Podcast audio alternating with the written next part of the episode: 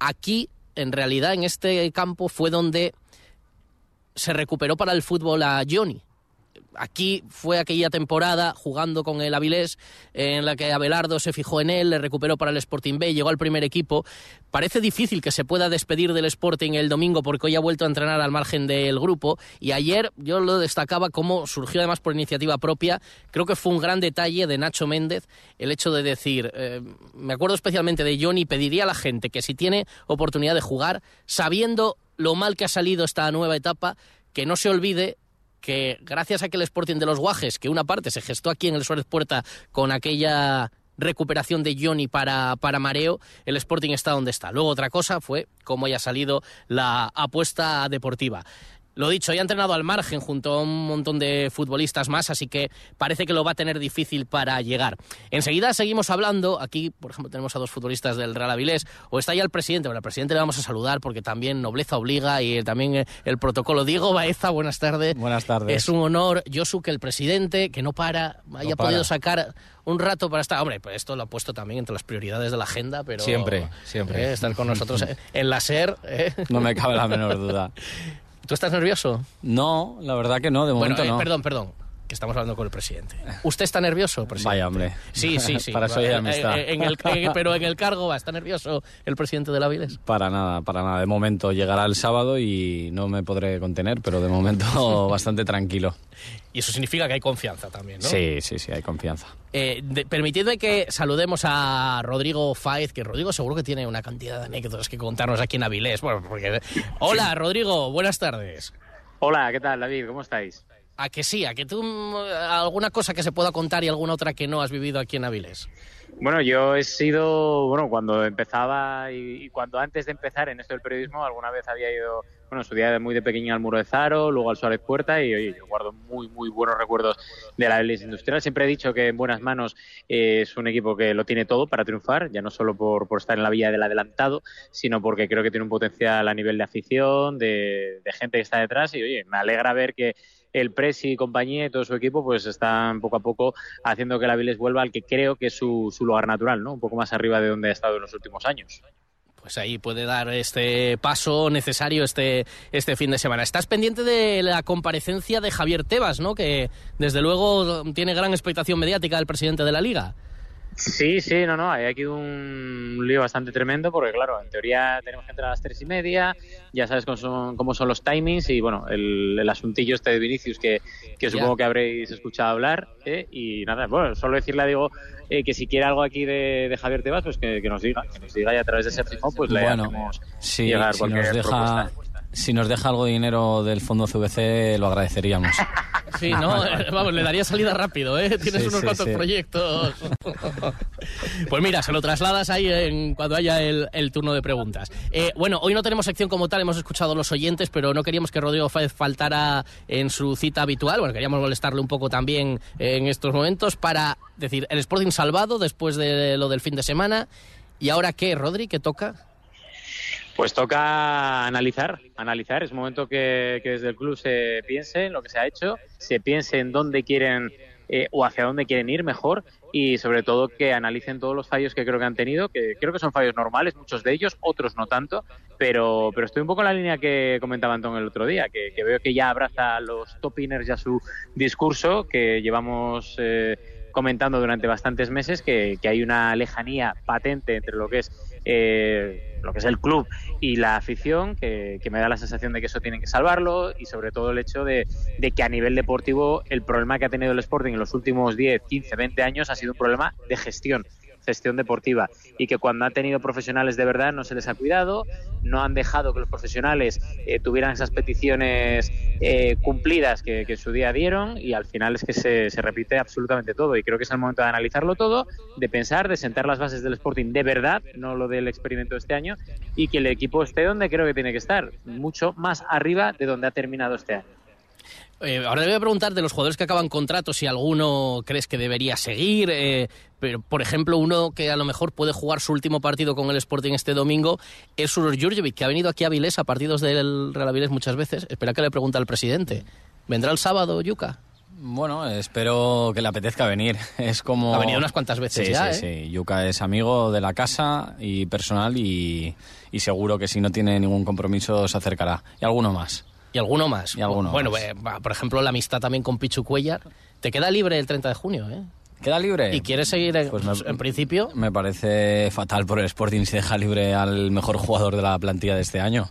Pero bueno, si queda libre, pues haremos una OPA. El, el- hombre, el que quiere, quiere seguir en Asturias y ha dicho que le gustaría seguir vinculado al Sporting, pero acaba contrato y de momento no hay... Bueno, Intención pues de renovarle. no, ahora ya quitando el tono de broma, eh, creo que el Sporting y, y Pichu se tendrían que encontrar. Vamos, no me cabe la menor duda. Es un pedazo de jugador, un jugador de, de vestuario que lo ha dado todo por el Sporting y es que este año ha estado espectacular. Y hablando completamente en serio, Sí. Si no se encuentran y Pichu queda libre y quiere seguir en Asturias y el Aviles está como va a estar en Primera Federación, ¿le vas a llamar?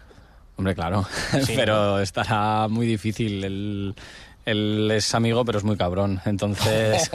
Matiza eso, a ver. Sí, sí, sí. eh, Es normal. Él, él tiene otras aspiraciones y creo que por el nivel que tiene se las puede permitir. Eh, ojalá, ojalá se diese que, que un amigo, igual que cuando vino Natalio y apostó por nosotros, eh, pues eh, juegue mi equipo, ¿no? No me cabe la menor duda que sería la leche. Ese ejemplo te lo iba a poner yo. A Natalia Oble, que está por aquí y ahora Me vamos a hablar con él, le comiste la oreja y lo convenciste, así que yo no descarto nada. Rodri, oye, desde luego el presidente va a estar atento, ¿eh?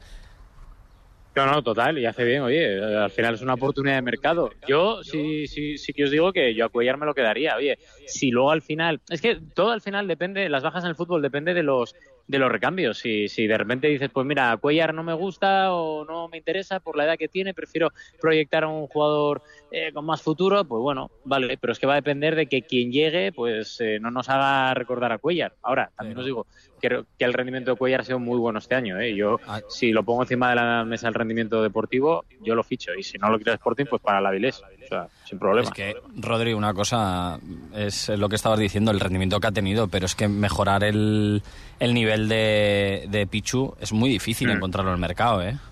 Estoy de acuerdo, sí, sí. Sí, no solo eh, porque parece que a veces es, bueno, es muy importante para el vestuario, pero es que en este caso se juntan las dos cosas. Sí, sí. No se puede renovar solo a un jugador. Seguramente por una de las dos, o, o solamente por la faceta de importancia vestuario, liderazgo, etc, etc. No solo por eso, pero es que si miramos el rendimiento, no sé, igual hay una alternativa mejor, claro, es que es lo que dice Rodri. Puede ser. Y David, Pero que más allá de que haya una, alti- una alternativa mejor o no, te estás desprendiendo del que ha sido uno de tus tres mejores jugadores, si no seguramente el mejor de la temporada. Ahí lo dejo. Bueno, Rodri, que te van a dejar fuera. Eh, acuérdate cuánto le tiene que pedir a Tebas, cuánto te viene bien. Bueno, yo con 20 o 30 millones me va bien. Bien, la ciudad deportiva, el, eh, el campo de golf, con eso lo hacemos todo Claro, casi. Claro, claro. ya Vale, sabes, pero, ¿eh, pero- Rodri? pero a, cambio, a cambio le, le pido al presidente que me renueve a Jorge eh, durante los próximos cinco años. Yo hago eso. Le consigo los Es- millones, pero me, me renueva a Jorge durante cinco No hay años. problema. Estáis riéndose, pero no hay problema. No hay problema. Jorge, que está aquí y ahora va a venir. Ya sabes, si entran 30 kilos de fondo CVC, está, está renovado. Estate tranquilo que está hecho. Rodri, muchas un abrazo. Hasta luego. Un abrazo a todos. Y Eh. Presi, Chao, chao. Bueno, no, te vayas, que vamos a hablar ahora ya centrándonos en lo que se va a vivir aquí el, el sábado y de otras cosas también de los proyectos para el club. Y está aquí Jorge también, Jorge Fernández, y está Natalio. Con ellos vamos a hablar a vuelta de pausa. Ser Deportivos Gijón. David González. Hoy desde Avilés con un programa especial con motivo del partido de mañana del sábado. Ah, Ya quiero que pase el tiempo rápido para las 8 de la tarde que empiece ese partido contra el Guernica aquí en el Suárez Puerta. Josu dice el presidente del Real Avilés, Diego Baeza, que él está tranquilo, Bueno, pero que llegará la hora del partido y que ya se vendrá arriba. es que el presidente es muy tranquilo eso, hasta que llega el momento. Luego entonces ya es cuando entra el nervio. ¿Eh, Eso Presi? es, eso es, eso es, así es. Digo, ¿cómo ha cambiado el club en todo este tiempo, desde que vosotros os habéis hecho cargo de la gestión? Porque hay que reconocer que cuando entrasteis en esto era poco menos que casi casi un solar. Lo era, lo era. Eh, bueno, ha cambiado un poquito. Eh, siempre lo digo. eh, lo que hemos hecho es dotarle de las herramientas suficientes para ser un club profesional en una categoría no profesional. Poco a poco lo vamos consiguiendo, cada vez tenemos más elementos que se van acoplando al proyecto y hacen que tengamos una estructura totalmente profesional. Si luego eh, acompañan los resultados deportivos, eh, está hecha la, la comida, ¿no? Eh, pero bueno, eh, cuando llegamos había una desidia total hacia, hacia lo que tenía que ver al el club, ¿no? O lo que se acercase. Ese ¿cómo te diría? Ese, ese instrumento que se inventó José María Tejero de subarrendar el, el, el club a, a terceros y, y, que se hiciese encargo, eh, fue lo último que dinamitó el club, ¿no? Es que a ti, a ti te costó, y a vosotros, eh, cuando entrasteis, os costó que la gente se enganchara con el equipo. Porque al Sí. principio había muchas reticencias, va a ver, verás, A ver, vienen otros. Yo entré con, un, con una opción de compra. Eh, desde el primer día que eso se lo dejé bastante claro. Primero con una gestión, pero con una opción de compra obligatoria. Yo sabía que el club iba a ser mío, lo que pasa que necesitaba ver cómo estaban las entrañas del club. Estaban llenas de, de porquería. Sí, porque como tú dices, eh, diferente gente que fue pasando por aquí, Mm. se hacía cargo de la gestión. Tejero, eso sí, abría las puertas a prácticamente Sí. cualquiera que viniera y dijera, yo te lo gestiono, decía, vale, Claro. pero no se desprendía de ello. No, Supongo que eso fue el gran caballo de batalla de esa negociación, ¿no? Por vale, supuesto. yo el primer año veo cómo están las cosas y gestiono, pero yo lo que, lo, lo que luego quiero es tener la facultad de quedármelo o no gestionar Sí, para, una, sí. por- para una propiedad de un tercero. Así es, a ver, eh, eh, todos venían con mucha ilusión, pero cuando coges un club y de estas dimensiones te das cuenta de- del gasto que conlleva y de los pocos ingresos que hay. Entonces es totalmente deficitaria. ¿Qué pasaba? Que empezaban con mucha ilusión y se desinflaban. Eh, yo cuando se, se me aparece la oportunidad de poder adquirirlo, bueno, de entrar a gestionarlo, yo tenía claro que tenía una eh, cláusula de condición resolutoria para la compra o no, o no me hacía cargo ni de esa gestión, que fueron seis, siete meses eh, al principio inicialmente, ¿no? Porque yo la cogí para cinco años esa gestión, pero que en cualquier momento podía intentar la, ejecución de la compra. Eh, me di cuenta que aún trabajando esos seis meses, eh, eliminando deudas, que los jugadores estuviesen al día, creando un poco de, expectativas, no, la gente no, no enganchaba, no enganchaban y me llamaban Tejerín. Iba a los estadios y me llamaban Tejerín, ¿no? Eh, me, quemaba bastante que me pusiesen como títere de- del anterior propietario me, no me gustaba porque yo no tenía nada que ver. Entonces fue cuando forzamos máquinas y el 16 de septiembre del 20 eh, nos pudimos hacer mm, con la propiedad. Aún así, la gente seguía dudando. Y yo lo entiendo, es que es normal. Cuando te tiras 20 años en el desierto, en una desidia total y un secuestro del club, eh, cuesta mucho revertir eso. Lo bueno es que conseguimos el ascenso. Y el año pasado nos estabilizamos en la categoría, la gente va viendo que es un proyecto mejor y gracias a incorporaciones de jugadores locales con, con nombre como Jorge que tenemos aquí, Spin, eh, pues conseguimos que la gente eh, viese que esto era un destino bueno para venir. Cuando estuvimos aquí charlando también contigo el día de la comida en la calle, eh, ya dejabas claro una cosa. Evidentemente, la aspiración es estar en la máxima categoría eh, posible, porque eso, evidentemente, es el motor deportivo y económico.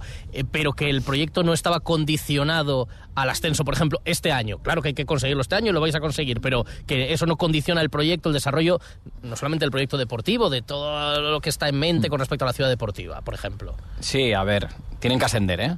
Eh, Sí, sí, sí, que no se relajen por eso, pero... Porque si no me va a dar algo, eh, estoy perdiendo pelo, me están saliendo canas, casi como a Yosu. Eh, no tantas, pero estoy ahí. Porque Yosu tiene mucho pelo. Ya, yo no Claro, tanto. entonces dentro de caben más canas Sí, en la, sí. esa cabeza. Yo si quieres te paso algo, ¿eh? Bueno, no estaría mal. Eh, pero no, no está, no está condicionado a- a- al ascenso en, en un corto tiempo de espacio. ¿no? Eh, sí, lógicamente tenemos plantilla para ascender. Teníamos eh, plantilla para ascender directamente, pero nos costó engancharnos. Y ahora en el playoff, pues estamos en una situación envidiable para pasar esta primera eh, eliminatoria, ¿no? Pero eh, todo lo que viene es mucho más grande que, que los resultados deportivos a corto plazo. Y todo eso, eh, los ascensos de categoría y estar lo más arriba posible, ayudará al resto de cosas. El- también estábamos en la presentación del proyecto de la ciudad deportiva, cuando lo presentabais en Corbera, un proyecto muy ambicioso, y esta misma semana ya ahí dejabais caer bueno, algo que se ha mm, hecho ya patente esta semana, que es la aspiración también de incluir ahí el campo de golf de los Balagares. La pregunta del millón que es la ciudad deportiva, se ha hablado de un coste de unos 15 millones de euros. 15, si no me 16. equivoco. Ahora vamos más a más con la incorporación del campo de golf. Y la pregunta que será quien nos está escuchando. ¿Y todo eso la Avilés cómo lo paga? Como lo pagan los demás equipos, Sporting, Oviedo, todos tienen una base de financiación privada y yo la tengo. Llámese CVC o llámese de otra manera el fondo, ¿no? Eh, yo esto ya lo tengo desde hace mucho tiempo atado.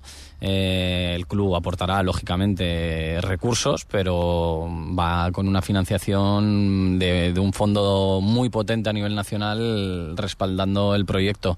Eh, a mí es que eso me hace gracia, ¿no? Cuando lo preguntan, ¿y cómo se hará? Bueno, pues como se hacen las demás inversiones en, en otros clubs. Eh, lo que pasa que esta negociación la he llevado yo en privado con el fondo y la otra la ha hecho la liga para todos los demás equipos. Fíjate, Diego, eh, cómo ha sido vuestro camino y vuestra trayectoria, que hace poquito recibíais el premio de la Cámara de Comercio de Avilés. Ujú. Eh, comentabas tú, ¿no? Cómo ha crecido el club. Ahora mismo, porque una parte es la parte de los jugadores, staff, cuerpo técnico, pero está también la otra parte del club, la que no se ve, la de los trabajadores, que ahora creo recordar, hablo de memoria, sois cerca de 200, ¿no? Ahora mismo, Eh, más o bueno, menos. entre el- todos los del fútbol base, más la gente que tenemos en, en nómina y, y- y en oficina, sí, sí. Y supongo, supongo que un premio como el de la Cámara también, bueno, es una inyección de moral para seguir, ¿no? Para seguir caminando y para ver que de alguna manera la ciudad también os abre las puertas y, y- y os reconoce el trabajo que hacéis. Es un orgullo, porque no te lo da cualquiera, te lo da la Cámara de Comercio y, crean un, galardón especial, el primero que se hace, el Carlos Larrañaga, para nosotros. Pues súper orgulloso. Empezamos a ver los brotes verdes de, esa siembra tan, tan espesa que hemos tenido y que, parecía que estaba inundada y que no salía. Da gusto siempre que gente de fuera se fije en Asturias para atraer, impulsar proyectos. Da gusto también, alguno diría, se habrán dicho muchas veces, y bueno, un poco sí, qué osado, cómo se mete ahí, cómo va puesto ahora por esto, en qué berenjenales se mete, pero también da gusto que aparezca gente que diga, venga, me meto también de aquí y que se implique en estos proyectos. Eh, el sábado aquí estaremos viendo sufrir al presidente. Bueno, ojalá no, que sea. Bueno, y si hay que sufrir, pues luego más, se más se disfruta.